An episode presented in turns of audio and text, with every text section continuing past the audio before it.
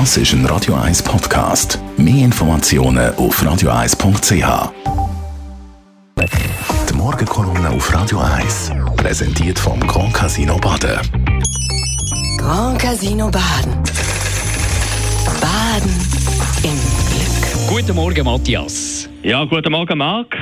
Eine grosse Diskussion, soll die Migro Alkohol ins Sortiment aufnehmen oder nicht? Ja, ein M besser heißt ein von der erfolgreichsten Migros-Slogan und damit impliziert Migros, sie sei nicht nur besser, sondern auch anders als ihre Mitbewerber.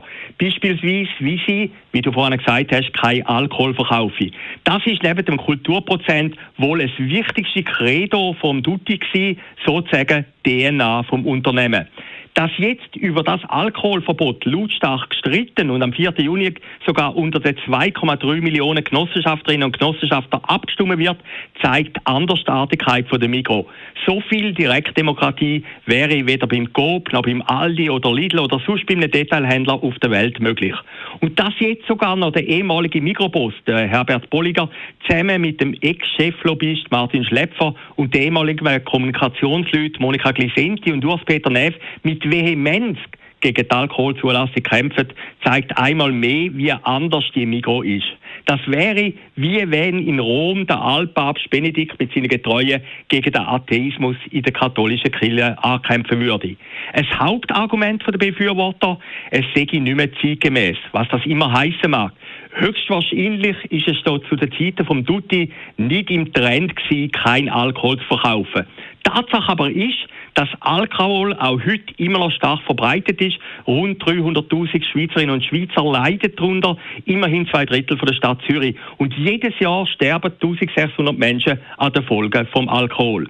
Der Tutti hat mit dem Verbot ein Zeichen setzen Klar gehen jetzt mit dem Verbot Millionen Franken verloren. Klar bietet auch der Denner oder Migolino Alkohol an. Klar käme mit einem Verbot vom Alkohol äh, in dem Mikro der Alkoholismus nicht ausrotten. Klar kennen viele Junge den Duttwiller und seine Ideen nicht mehr. Trotz allen Widersprüchen gibt es in den Mikrofilialen bis heute kein Alkohol.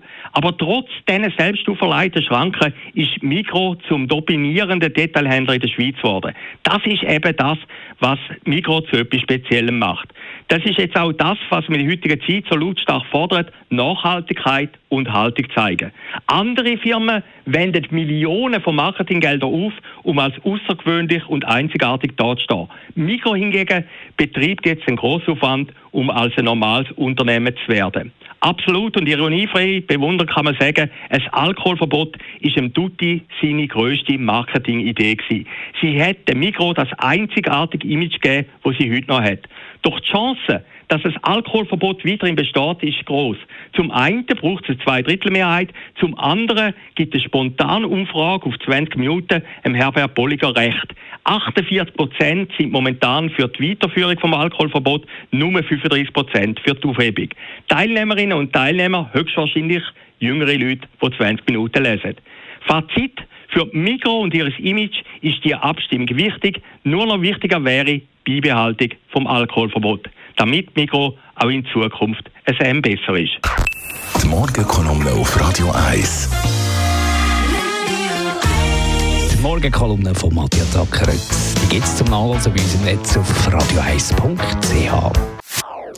Das ist ein Radio 1 Podcast. Mehr Informationen auf radio1.ch.